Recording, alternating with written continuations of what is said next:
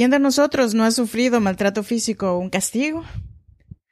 A mí me encanta el mole oaxaqueño. Pero yo siempre pongo a hervir los chiles en lugar de tostarlos en el comal. Porque cuando los chiles se queman, tienen un olor que me causa terror. Quédate para compartirte este recuerdo tan desagradable para mí.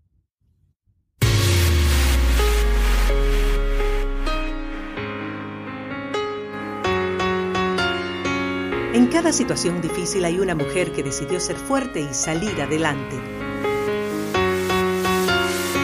Si eres madre soltera, soñadora y sientes el peso del mundo sobre tus hombros, este podcast es para ti.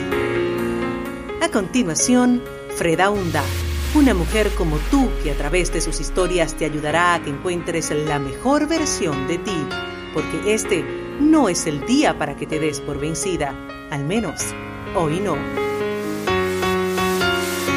Así que te damos la bienvenida. Tranquila mujer, respira.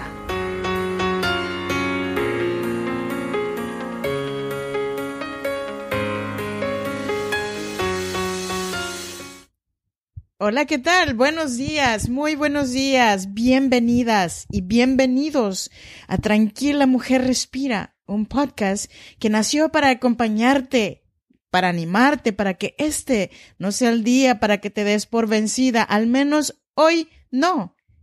Y hoy te traje el episodio número 45 con el tema El terror no funciona. Antes de empezar con este tema, te invito a que te unas a mi comunidad en WhatsApp. fredaunda.com barra comunidad o fredaunda.com en mi blog. De igual manera, te invito a que me sigas en las aplicaciones de Ebox, Spotify, Apple Podcasts o Google Podcasts, donde está Tranquila Mujer Respira. Y comencemos porque el tiempo vuela. Los psicólogos invierten mucho tiempo de su aprendizaje académico para entender el funcionamiento de los castigos. El castigo es una consecuencia imprescindible que hay que utilizar en algunas o determinadas ocasiones para que los niños sepan que tienen límites, para que algún día sean capaces de vivir en sociedad. Pero, ¿qué es un castigo? Mi mamá, cuando me castigaba, agarraba un sartén, le ponía brasas prendidas al sartén y luego le ponía chiles de árbol seco. Y cuando empezaban a quemarse los chiles con ese humo, me ponía lo más cerca posible para que yo lo inhalara o lo respirara. Eso era una tortura. Por eso es que cuando yo preparo el mole, nunca tuesto los chiles en el comal o sartén, porque cuando se van tostando, empieza el olor a quemado y eso me trae muy malos recuerdos de mi infancia. En décadas anteriores, golpear a las mujeres, a los alumnos, a los niños, niñas y adolescentes era algo comúnmente aceptado y practicado.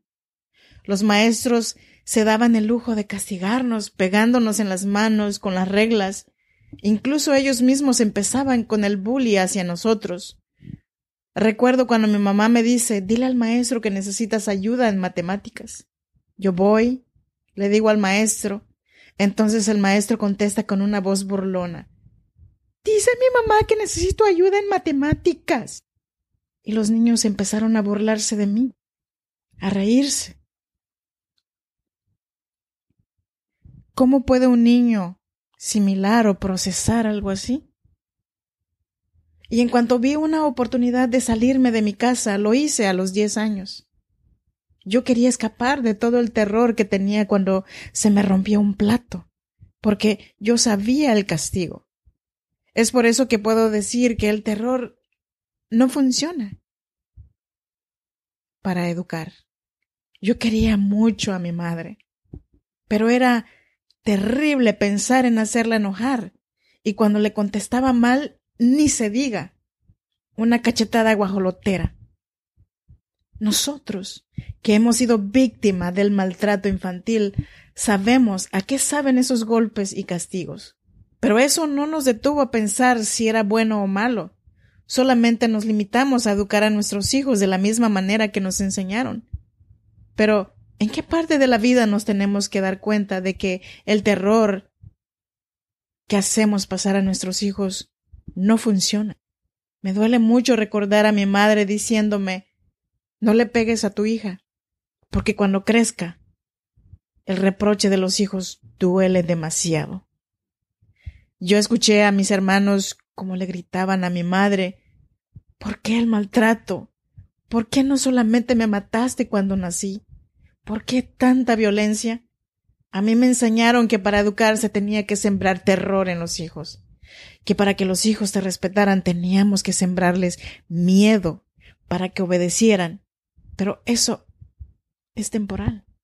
Y cuando los hijos crecen y envejecemos, allí nosotros pagamos todos los platos rotos. Yo adoraba a mi madre, pero los recuerdos que tengo de mi infancia con ella son pocos.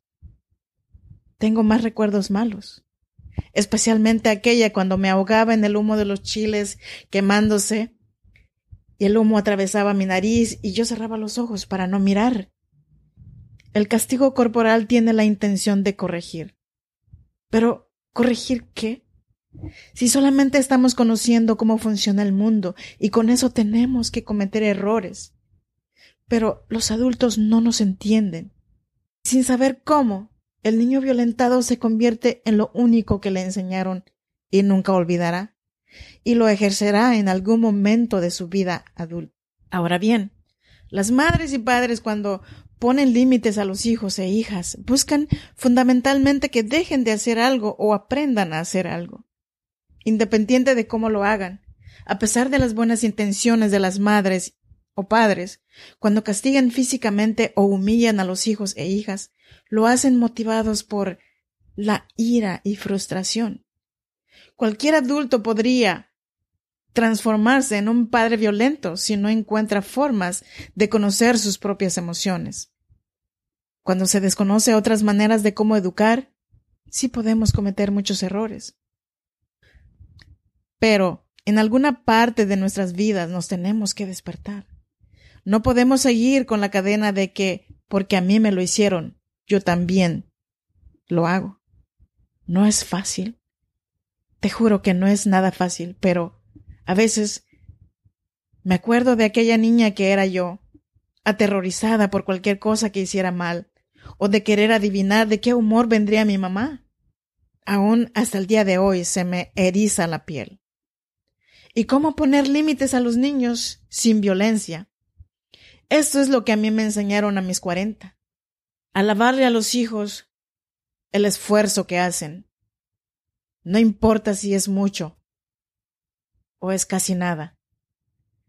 El refuerzo verbal de conductas positivas, las madres o los padres debemos de repetirle a los hijos lo orgullosos que estamos de ellos con frases como Wow, ¿cómo haces eso? Lo haces ver tan fácil.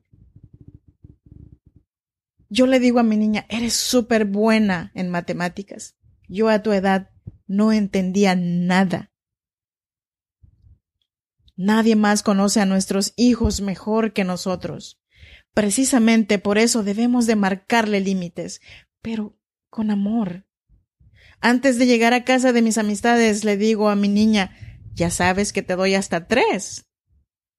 Si te pasas, nos regresamos. Y teniendo en cuenta a aquella niña que era yo, cuando disciplino a mi hija siempre pongo lo mejor de mí para que mi niña no me tenga terror. Es verdad que el ajetreo de la vida nos abruma, nos causa mucho estrés, pero si amamos a nuestros hijos, tenemos que empezar a adoptar otras maneras de educarlos. Quiero terminar con este episodio con estas palabras.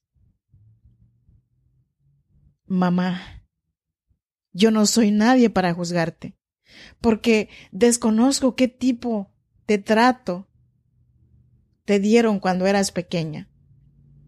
Pero ahora es mi turno de romper esa cadena de maltrato y violencia. hacia ese pequeño ser que me adora, así como yo te adoro a pesar de todo. Yo soy Freda Hunda, muchas gracias por hacer realidad este podcast y recuerda, estoy aquí para apoyarte, para animarte, para que este no sea el día para que te des por vencida. Al menos hoy no. Te deseo una bendecida semana. Hasta la próxima.